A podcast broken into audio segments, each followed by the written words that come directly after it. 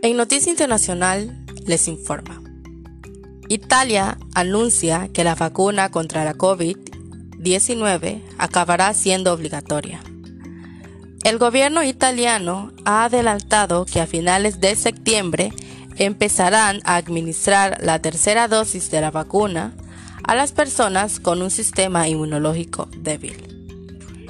El primer ministro ha asegurado este jueves que la vacuna contra la COVID-19 acabará siendo obligatoria en Italia.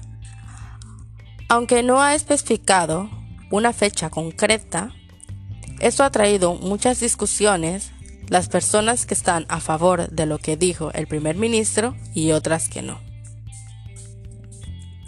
Muchas personas están haciendo huelgas por lo que no se quieren vacunar, pero otras están muy felices de que por fin ya se erradicará con el COVID-19.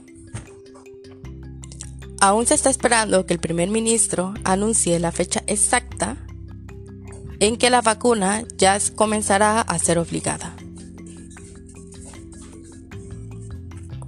Y hasta aquí llegó el segmento Noticias Internacionales les informa. Espero les haya gustado.